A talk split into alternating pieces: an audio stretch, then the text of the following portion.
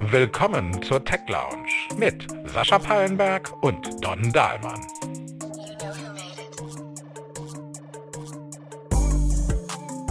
Die deutsche Automobilindustrie, meine Güte, das Aushängeschild der deutschen Wirtschaft. In aller Herren Länder so bekannt, so beliebt und eigentlich auch mit all dem verbunden, was man vielleicht sich auch so ein bisschen unter Made in Germany vorstellt. Qualität, Präzision, Perfektion, Technologieführerschaft und vor allen Dingen einfach auch, naja, diese Qualität, die ich angesprochen habe, über viele, viele, viele Jahrzehnte. Was kann man von einer Industrie erwarten?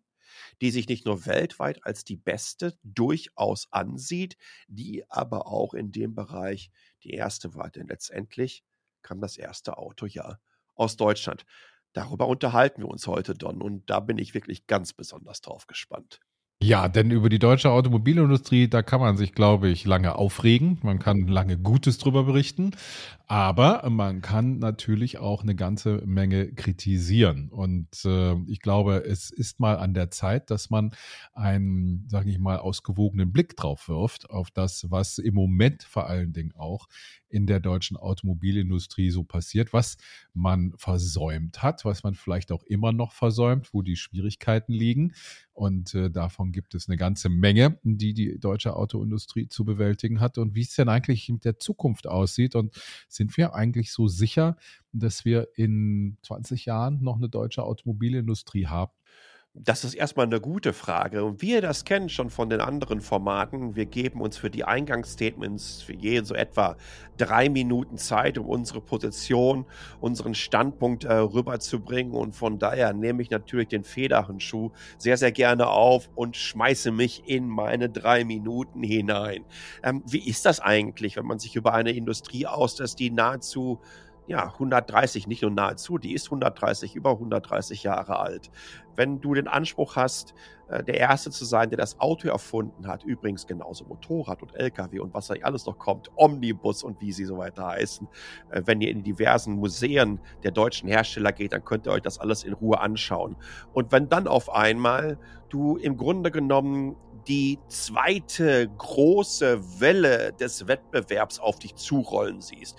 In der ersten großen Welle, das ist für mich dann ganz klar in den 70er Jahren ähm, angesiedelt, als die japanischen Automobilhersteller auf den deutschen Markt kamen und man da nicht nur in Deutschland, sondern auch in den USA den Untergang selbigen predigte. Das heißt also auch in den USA natürlich mit Ford, General Motors und wie sie alle heißen. Auch denen wurde gesagt, Freunde, Detroit sieht ganz übel aus für die Zukunft. Und bei uns war das dann natürlich im Vergleich äh, Wolfsburg, Stuttgart und München. Ist das alles so übel? Ist das alles mittlerweile so apokalyptisch zu sehen?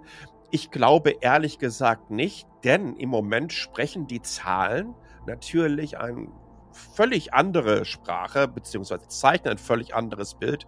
Die deutschen Automobilhersteller haben absolute Rekordzahlen, Rekordgewinne ähm, entsprechend notiert, was äh, die Aktienhalterinnen sicherlich freut, die jetzt gerade in diesem Sommer, Mai, Juni sind so die Perioden, wo dann die entsprechenden ausgezahlt werden, sich da über neue Dividendenhöchststände freuen dürfen. Aber wie sieht das mittel- und langfristig aus. Als ich zum Daimler gekommen bin, kann ich mich noch ganz wunderbar an einen Tweet einer Journalistin erinnern, 2017, den ich mir auf Wiedervorlage fünf Jahre später gelegt habe, in dem sie gesagt hat, die deutsche Automobil hat die Elektrifizierung komplett verpennt und ich habe dann gesagt, in fünf Jahren werden wir so roundabout 50 voll elektrische Plattformen von deutschen Automobilherstellern sehen. Ich glaube sogar, dass wenn ich die Nutzfahrzeuge noch mit reinnehmen würde, sind es inzwischen mehr bei den Herstellern, ob es ein Audi ist, ob es ein BMW ist, ein Volkswagen oder ein Mercedes-Benz, natürlich auch ein Porsche, können wir ganz klar sehen, dass wirklich die Zeichen auf Elektrifizierung der gesamten Flotte stehen. Das ist etwas, wo ich durchaus ein riesiges Potenzial, insbesondere im Premium-Sektor sehe bisschen schwieriger wird es. Da brauchen wir uns einfach auch nur die Zahlen in China angucken. Während wir das aufnehmen, äh, findet gerade die Auto Shanghai statt in China.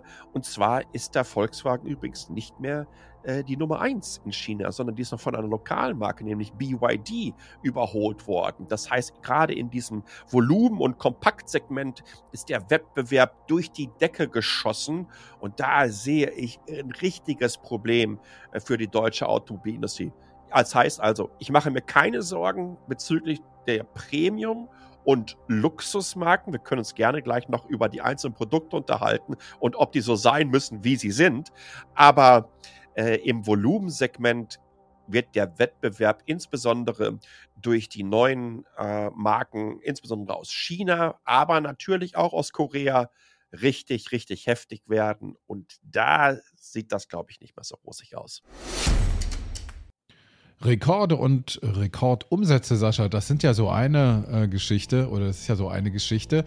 Äh, die Dinosaurier, die waren auch am größten äh, am Ende ihrer, ihres Lebenszyklus und dann sind sie äh, verschwunden. Und so ein bisschen habe ich auch das Gefühl, könnte das passieren bei der deutschen Autoindustrie. Nicht, weil sie schlechte Autos bauen, nicht, weil sie schlechte Ideen hätten, nicht, weil sie vielleicht sogar ein bisschen zu sehr in Abhängigkeit sind von China mit über 40 Prozent teilweise des Gesamtumsatzes, der in China erwirtschaftet wird. Das ist, glaube ich, nicht so das Problem. Wenn du nicht in China auf dem Markt bist, dann hast du eben tatsächlich ein Problem. Mal abgesehen ein Beispiel, was, was wir vielleicht nachher noch eingehen können, Stellantis. Aber ähm, verpasst haben sie doch so einiges. Mit der Elektromobilität, darüber kann man streiten. Das hätte man sicherlich früher angehen können und auch sollen. Schon Anfang der 2010er Jahre wäre ja da so ein Fenster gewesen und BMW hat es ja auch versucht, hat halt nur keiner mitgezogen. Äh, auf der anderen Seite gebe ich dir auch völlig recht. Sie haben dann richtig Gas gegeben und sie tun das ja auch noch im Moment. VW ist mal so als leuchtendes Beispiel auch durchaus genannt, die jetzt gerade auch mit dem ID7 ein Auto ist in der, sag ich mal, oberen Preisklasse angesiedelt, veröffentlicht haben, was sehr gut aussieht. Meine Sorge bei der deutschen Autoindustrie, die bezieht sich auf etwas anderes und die beziehen sich auf die zwei Punkte Software und Mobilität. Einerseits bei der Software, da haben viele schon jetzt gesagt, nee, das machen wir gar nicht mehr selber, das geben wir raus. Daimler ist eine rühmliche Ausnahme, Volkswagen ist auch eine rühmliche Ausnahme, äh, aber andere sind da vielleicht nicht ganz so gut aufgestellt und sagen sich, nee, einen großen Teil dessen, was wir haben wollen, natürlich auch die Hardware. Die ziehen wir uns woanders her. Da lassen wir uns von Nvidia, von Google, von Mobileye, von Intel und so weiter beliefern. Das wollen wir gar nicht mehr selber machen. Aber das ist ja genau der Punkt, wo da die Kompetenz am Ende sein wird. Wenn man jetzt sich zum Beispiel schon anschaut, warum verkaufen sich deutsche E-Autos in China nicht ganz so doll, wie das bei den Verbrennern der Fall war, dann kommt man äh, zur Antwort häufig von chinesischen Konsumenten, naja, das hat zu wenig Gimmicks. Ja? Äh, der NIO, da kannst du dich reinsetzen, hinsetzen und ein Selfie machen, äh, wenn du am Steuer sitzt. Und äh, sowas findest du in einem deutschen Auto natürlich nicht. Das will der deutsche Ingenieur, glaube ich, auch nicht so in seinem Auto drin haben. Und das sehe ich als einen Fehler. Der zweite Fehler, das ist die Frage nach der Mobilität. Also verkaufen wir eigentlich noch in Zukunft Autos? Diese Frage haben sie sich, glaube ich, nie so richtig gestellt. Der ehemalige CEO von Daimler, Dieter Setsche, der hatte da so einen sehr ausgeklügelten Plan. Du weißt das, Sascha. Ähm, du warst ja in seiner Zeit auch da und den fand ich auch sehr bemerkenswert. Genauso was äh, dies gemacht hat bei Volkswagen, auch zu groß zu denken. Also zu sagen, wir sind nicht nur ein Autokonzern, der ein Auto hindengelt, sondern wir sind ein integrierter Konzern, der eben auch Mobilität anbietet. Und wir sagen, du willst ein Mercedes-Kunde sein oder ein Volkswagen-Kunde sein, klar, wir bieten dir auch Carsharing an, wir bieten dir Ridesharing an, wir bieten dir alle Möglichkeiten der Mobilität an, die du rund um die Welt nutzen kannst und bist an unsere Marke gebunden, egal ob du ein Auto bei uns kaufst oder ob du es nicht bei uns kaufst. Und das haben sie nicht gemacht. Und wenn die autonomen Autos kommen, die früher oder später kommen werden, ja, darüber müssen wir uns nicht unterhalten, dann steht die deutsche Autoindustrie da und dann steht sie ziemlich nackt da. Denn wohin verkauft sie denn noch ihre Autos? Welche Form von Mobilität verkauft sie denn noch, wenn sie gar nichts im Angebot hat? Wenn sie sich dann erstmal vielleicht beugen muss den großen Anbietern wie Google oder vielleicht auch Apple oder anderen, die mit sehr viel Geld auf den Markt kommen werden, die Umsätze, die die deutsche Autoindustrie macht, das ist nichts im Vergleich zu Microsoft, zu Apple und all den anderen großen Tech-Konzernen. Und da liegt meine große Befürchtung, was die Zukunft der Autoindustrie im Allgemeinen, aber vor allen Dingen der deutschen Autoindustrie angeht. Und dann nochmal Stellantis möchte ich hier auch nochmal erwähnen, die sich tatsächlich in diesen Dingen eben auch breit machen, die nicht abhängig sind vom China-Geschäft und die gleichzeitig mit Free2Move und ShareNow jetzt zwei ähm, Angebote im Carsharing haben und damit weltweit führend sind. Also, der deutschen Autoindustrie geht's gut, das ist auch gut so und sie wird auch weiter super und tolle Autos bauen im Premium-Segment, vor allen Dingen, wie du richtig sagst. Aber ich sehe da in zehn Jahren schon eine ganz andere Zukunft auf sie zurollen. Ein sehr, sehr guter Punkt übrigens mit, mit, mit Stellantis. Äh, in einer gewissen Art und Weise bin ich gespannt, ob sie neben Blacklane der erste Mobilitätsanbieter überhaupt sind, der mal Geld verdient hat. Ne? Denn sie haben eine, eine, potenzielle Konkursmasse von BMW und vom Daimler übernommen. Äh, in all den Jahren war dieses äh, Carsharing-System nie profitabel. Genauso die Mobilitätsservices, wenn man sich die Quartalzahlen von einem Uber oder von einem Lyft anschaut. Also da ist am Ende des Geldes einfach noch sehr, sehr viel Leben übrig. Äh, ich weiß nicht, wie lange die das äh, noch durchhalten können. Aber ich halte äh, durchaus eine andere Entwicklung für gefährlicher für die gesamte Industrie. Und das ist, wie viele Autos wir überhaupt noch verkaufen werden und wie viele Autos überhaupt noch in den insbesondere Metropolregionen fahren dürfen in Zukunft.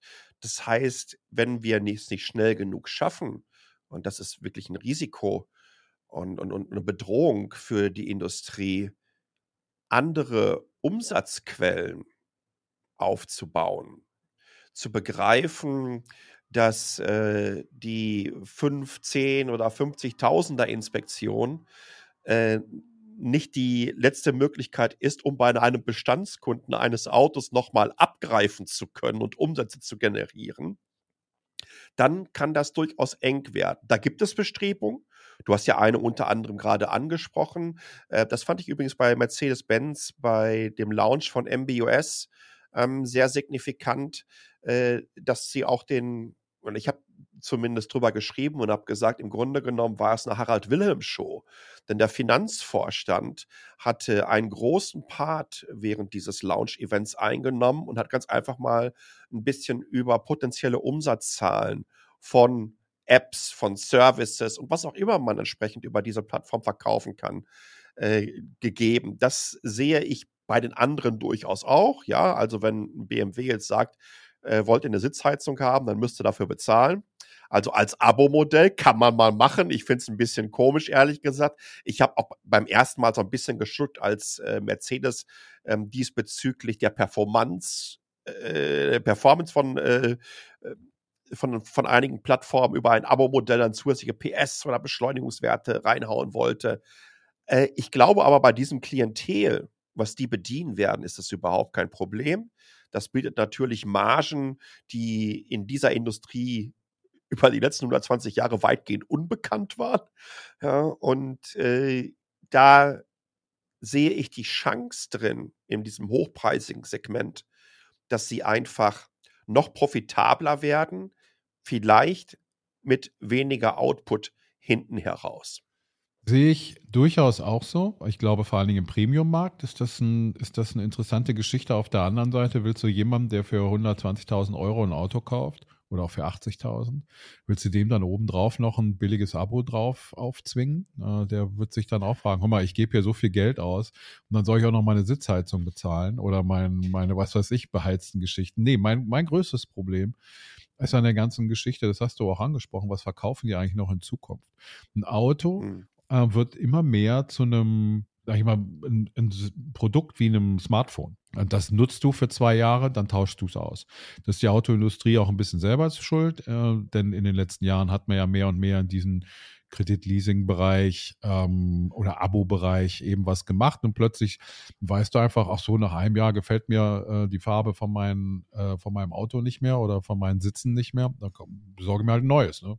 Kannst du innerhalb von vier Wochen eintauschen. Also ein Auto wird, es ja. ist nicht mehr die große Anschaffung. Es ist nicht mehr das, wo du jetzt fünf Jahre hinarbeitest und dann irgendwie vor die Tür stellst, um den Nachbarn zu imponieren, sondern du tauschst das Auto eben aus wie ein Smartphone, wie alles andere auch. Und innen sind sie ja genauso äh, auch Smartphone-artig nicht geworden. Also ich sehe einfach so ein bisschen die Problematik, dass, dass das Auto einfach so als in Anführungsstrichen Wegwerbobjekt einerseits wird. Auf der anderen Seite hast du auch angesprochen, irgendwie, wie viel Verkehr werden wir eigentlich in Zukunft in den Städten noch haben. Und wir sehen die Bewegung in Paris, wir sehen es übrigens auch in London, in Kopenhagen, in Oslo, in, in vielen europäischen Städten. Aber, und das darf man nicht vergessen, ein großer Markt der Zukunft, wo ja auch viele schon ein Auge drauf geworfen haben, ist Afrika. Und da denkt man auch schon darüber nach, wie schaffen wir es eigentlich, das Verkehrschaos, was wir ja jetzt schon haben, nicht noch größer werden zu lassen. Also wie beschränken wir den Autoverkehr. Dar es Salaam nehme ich immer ganz gerne als Beispiel. Die haben sich überlegt, wir können neue Straßen bauen oder wir können neue Straßen für Busse bauen. Und sie haben sich dann dazu entschieden, neue Straßen für Busse zu bauen. Dieses Busset Rapid Transport System, was sie haben, das darf nur von Bussen benutzt, äh, benutzt werden. Man sieht viele Fotos immer von leeren Straßen, aber da fahren dann eben nur Busse und daneben stehen die Autos im Stau. Aber das ist auch genauso gewünscht von den jeweiligen Offiziellen.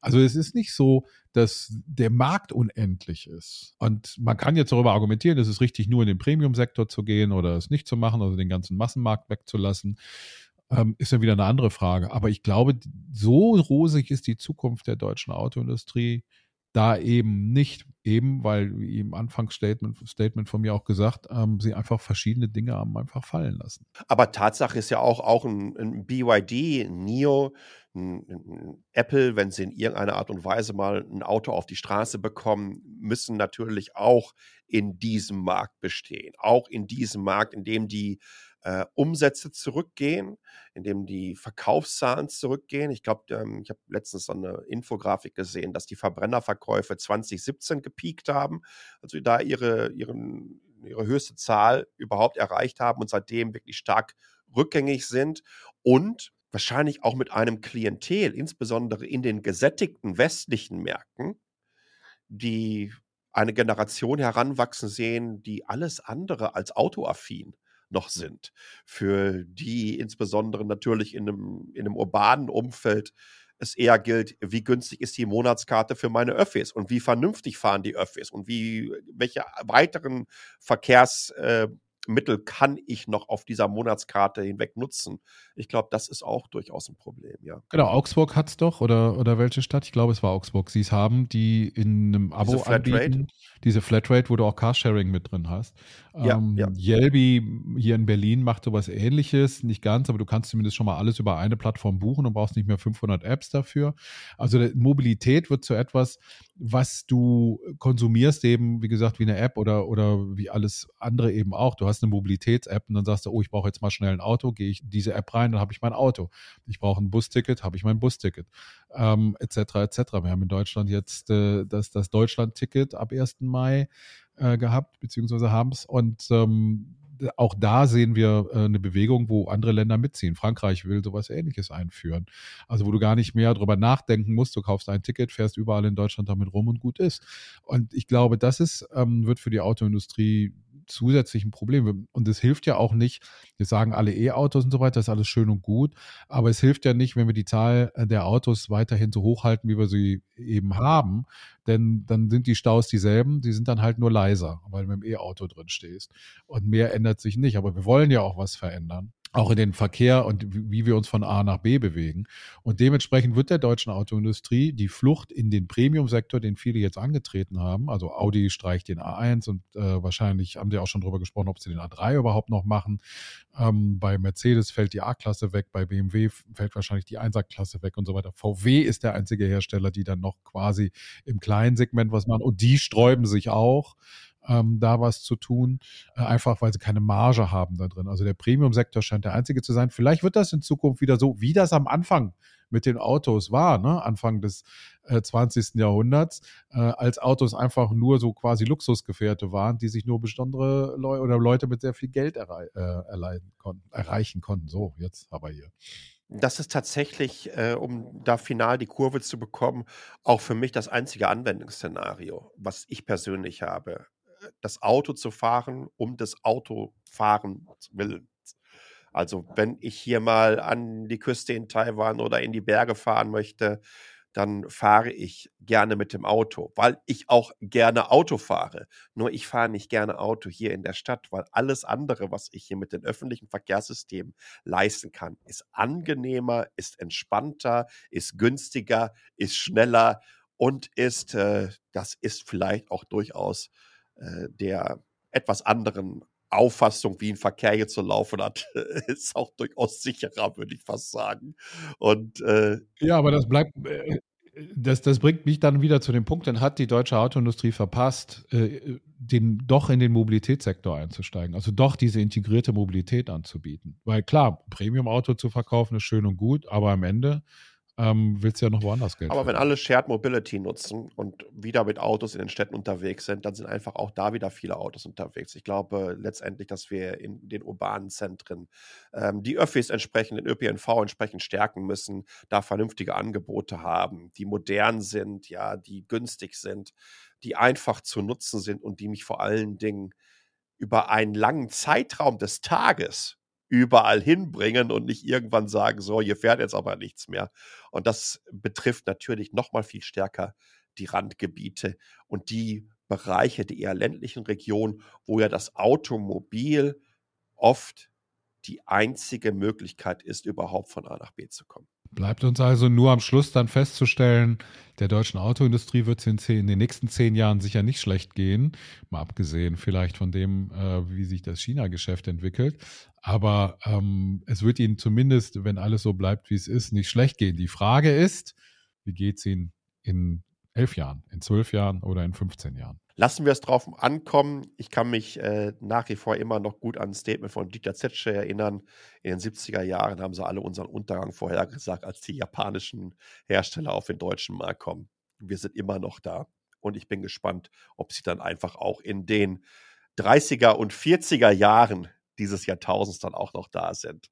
Don, vielen, vielen Dank. Wieder spannende Folge. Und wenn ihr mehr davon hören wollt, dann abonniert ganz einfach unseren Kanal. Wir freuen uns natürlich auch darauf, wenn ihr uns eine Bewertung oder Feedback dalasst und wenn ihr unter www.techlounge.de unseren begleitenden Newsletter abonniert. Danke fürs Zuhören und bis zum nächsten Mal. Ciao. Bis zum nächsten Mal. Tschüss.